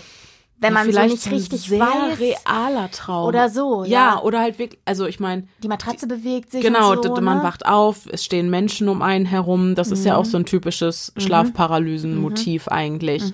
Und oft, glaube ich, verschwimmen da die Grenzen auch, ne? Was Ja, das ist. Trauminhalt, was ist real? Ja. Aber Entschuldigung, ich möchte nie, nie, nie, nie, nie erleben, wie ich aufwache und es stehen einfach Gut, wenn es Menschen sind, die du, sind, aber die Menschen leben doch teilweise noch. Ja, ja, ja, genau, ne? genau. Sind ja nicht nur Tote, Ja, nur diese genau. beiden Mädchen. Ja. Und, aber ich möchte trotzdem nie erleben, dass ich aufwache, dass Menschen mit verschwommenen Gesichtern um mein Bett rumstehen. Wie gruselig ist das bitte? Auf jeden Fall. Wow. Ah, nee, Schlafparalyse, selbst wenn es eine Schlafparalyse ist, nichts ähm, Schönes. Ist auch wieder der Stoff, aus dem Albträume gemacht sind und äh, von Gestalten, die um Betten stehen und sich auch manchmal dazusetzen, wenn man gemütlich im Bettchen liegt. Davon hören wir nächste Woche auch noch ein bisschen was. Oh, seid gespannt, ey. Ja, Puh. ich freue mich so auf diese Folge, wenn die endlich online Ich geht. auch. Ne? Da Ich sitzen auch. wir jetzt schon Bin eine Weile gespannt. drauf. Und ich habe auch, äh, bin auch selbst gespannt, sie nochmal zu hören. Ich sogar auch. Ja, also äh, seid gespannt. Ja. So, jetzt kommt meine letzte Geschichte von Und dann sind wir durch. Elisa. Elisa schreibt: Hallo, ihr Lieben. Ich habe euren Podcast erst vor kurzem entdeckt, aber bin total angefixt und habe alles schon gehört. Ihr habt nach übersinnlichen Erlebnissen gefragt. Ich habe da auch einige. Das aktuellste und beeindruckendste geschah im Oktober 2020. Meine Oma Hilde, Name darf gerne verwendet werden, die mich mit großgezogen hat und mit meinem bereits verstorbenen Opa mein Ein und Alles war, erkrankte urplötzlich und kurz nach ihrem 90. Geburtstag. Keiner wusste genau, was sie hatte, aber sie lag Wochen im Krankenhaus. Während Corona durfte nur meine Mutter sie besuchen. Als sich abzeichnete, dass sie nie wieder gesund wird und es dem Ende zugeht, haben meine Mutter und ich Himmel und Hölle in Bewegung gesetzt, um einen Platz im Hospiz zu bekommen. Dort dürfte sie von allen Besuch bekommen. Und wir schafften es. Am 1.10.2020 wurde sie morgens von dem Krankenhaus ins Hospiz verlegt. Ich durfte sie besuchen, ihr auf ihrem letzten Weg Gesellschaft leisten. Meine Mutter und ich saßen Stunde um Stunde tagelang an ihrem Bett. Ihr ging es zwischendurch sogar besser und sie erkannte mich und auf einem Foto sogar alle meine Töchter, von denen eine meiner Oma zu ihren Hilda heißt. Bereits am ersten Tag fiel mir der Hase auf, der genau vor dem Fenster meiner Oma saß. Selbst wenn Passanten vorbeigingen, rührte sich der Hase nicht. Er saß dort, ruhig, fast wie hypnotisiert und knabberte nur ab und an an einem Grashalm. Am zweiten Tag war der Hase nicht da. Logisch, es ist ein Wildtier. War schon komisch genug, dass er den ganzen ersten Tag dort saß. An Tag drei, auf dem Weg vom Parkplatz zum Hospiz, blieben meine Mutter und ich gleichzeitig stehen. Da saß der Hase wieder. So ging es immer weiter. Einen Tag saß er den ganzen Tag wie Wache haltend vor dem Zimmerfenster meiner Oma, den nächsten war er weg. Ganze zwei Wochen lang. Als es Oma immer schlechter ging und sich abzeichnete, dass sie nicht mehr lange hat, blieben meine Mutter und ich über Nacht. Die ganze Nacht hörten wir eine Entspannungs-CD, Klänge der Heilung in Dauerrepeat, einfach weil sie uns gut tat. Wir redeten über alles Mögliche. Und plötzlich sagte meine Mutter, die wohl unspirituellste Frau, die ich kenne, ob Opa als Hase morgen wieder da ist? Eigentlich wäre ja sein freier Tag, aber wenn er Oma abholen möchte, dann müsste er kommen. Ich bekam einen Megaschreck, weil ich bereits am ersten Tag, als ich den Hasen sah, gleich daran dachte, dass mein Opa meine Tochter Hilda, die ja nach meiner Oma benannt wurde, immer Hase nannte und ich den Gedanken hatte, ob das mein Opa sei, der auf Oma wartete. Meine Mutter hatte also auch diesen Zusammenhang zwischen dem Hasen, der vor Omas Fenster saß, und meinem Opa gezogen. Und obwohl es sein freier Tag gewesen wäre, es fürchterliches Wetter war, saß der Hase auf seinem Platz. Meine Oma starb an diesem Morgen. Der Hase saß immer noch da, nun aber in die andere Richtung blickend. Er schaute immer zum Ausgang, jetzt in den Park. Nachdem meine Oma ging, sprach mich die Krankenschwester, die dabei war, als Oma ging, an, ob ich mitbekommen hätte, dass meine Oma genau zu dem letzten Klang der CD gegangen sei. Und als ich mir die Situation nochmal vor Augen hielt, hatte sie recht. Sie hätte das noch nie erlebt. Erst später an dem Tag fiel mir ein, dass die CD ja auf Dauerschleife stand und eigentlich gar nicht hätte zu Ende sein dürfen. Und der letzte heftige Fakt war, dass dieselbe Schwester später noch einmal zu mir kam, sich eine Zigarette anzündete, tief inhalierte und zu mir sagte, ich glaube eigentlich nicht an Übernatürliches. Aber beim Fertigmachen der Akte fiel mir etwas auf, das mir einen Schauer über den Rücken jagte. Wissen Sie, wann Ihre Oma verstarb? Ich antwortete ihr. Ja, genau um 9.15 Uhr. Sie antwortete, genau. Und wissen Sie, wann Ihre Oma hier eingeliefert wurde? Punkt 9.15 Uhr. Das war das wohl Unerklärlichste in meinem Leben. Die anderen Erlebnisse, wie mein Opa zum Beispiel immer mal wieder zu Besuch kommt und mein Radio und TV manipuliert, Zigaretten mit Smoke-Stop-Funktion bis zum Filter aufraucht und, und, und, erzähle ich euch gerne ein anderes Mal, falls ihr Interesse habt. Vielleicht passt die Geschichte meiner Oma ja in eure nächste Zuhörersendung. Macht weiter so. Liebe Grüße Elisa, die den Lamb-Elisa-Test tatsächlich schon vor eurer Story zu Elisa Lamb kannte. Ein Relikt aus längst vergangenen Zeiten. Diese Folge. Vielen Dank, liebe Elisa, für Dankeschön. deine Einsendung. Boah, da, das finde ich schön. Wir haben, das ist wieder so eine schöne, übernatürliche Erfahrung. Auf jeden Fall. Die es einem ganz warm ums Herzchen werden lässt. Hat mich richtig gerührt auch. Ja, Ja. finde ich auch. Da mit dem Häschen, das wartet, um die Oma abzuholen. Und auch in die andere Richtung guckt. Dann. Genau, richtig Ne? symbolisch, ne? Dann, Mhm. ja, doch, das. Ich glaube, das ist eine schöne Art zu gehen. Wenn du weißt, auf der anderen Seite warten schon deine Lieben auf dich, um dich in die Arme zu schließen. Sehr, sehr Tröstlich Ja, irgendwie. ein tröstlicher und äh, sehr schöner Abschluss für eine ansonsten sehr gruselige und sehr lange Zuhörerfolge. Auf jeden Fall. Aber da, das, das wurde mal wieder Zeit und im Oktober darf man das ja auch. Auf jeden Fall. Auch das. Äh, übrigens wäre ich sehr interessiert an den Opa-Geschichten. Ja, immer her Äh, damit. ne? Das dauert nur wahrscheinlich wieder ein bisschen, aber, Minimal. aber wenn ihr zwei Jahre warten könnt, dann schickt doch gerne eu- eure Geschichten auch jetzt noch zu uns rüber. 2025 Genau, geben wir das dann das, an. Das wird dann auf jeden Ja. Fall 2025 wird es dann gesendet. Nee, äh, im Ernst. Und äh, auch da wieder eine wunderbare Überleitung zur nächster Woche. Die Mhm. Opa-Geschichten. Ja, oh mein. Mhm. Freunde, ich will nicht zu viel verraten, ne? Aber ich schwöre, wir hatten vielleicht sogar einen Besucher. Vielleicht hatten wir einen Besucher. Vielleicht hatten wir Vielleicht hatten wir Besucher. zwei Besucher. Wir hatten ein, ganz sicher eine Besucherin. Ja, wir hatten eine Besucherin aus Und- Fleisch und Blut, genau. das steht fest. Die haben wir Genau. beide gesehen, dafür Ja. gibt's Zeugen. Auf jeden Fall. Hazel hat auf ihrem Schoß gesessen und Ja. mit ihr in einem Bett geschlafen, also das ist dingfest. Ja. Aber bei dem anderen Besucher, Hm. weiß nicht. Hm. Ich habe noch einen Teil zu schneiden, vielleicht meldet der sich auf der Aufnahme noch. Na, wer weiß. Na, wer weiß. Im Dunkeln schneide ich das auf jeden Fall nicht. Nee, don't do it. Okay. Gut, ihr Lieben. Wow. Ähm, dann äh, würde ich sagen, haben wir uns genug den Mund fusselig geredet. Ihr könnt uns immer gerne eure Erfahrungsberichte per Mail senden an podcast.stimme im Kopf unter dem Betreff Zuhörerfolge. Wir veröffentlichen ja jetzt regelmäßig dieses Format, also ähm, genau, ist es dafür nie zu spät. Ansonsten bleibt mir nur noch zu sagen, dass ich hoffe, dass euch diese Folge gegruselt und gefallen hat, dass wir uns nächste Woche wieder hören. Bis dahin, bleibt, Bleibt sicher, sicher. es, ist gefährlich, da draußen.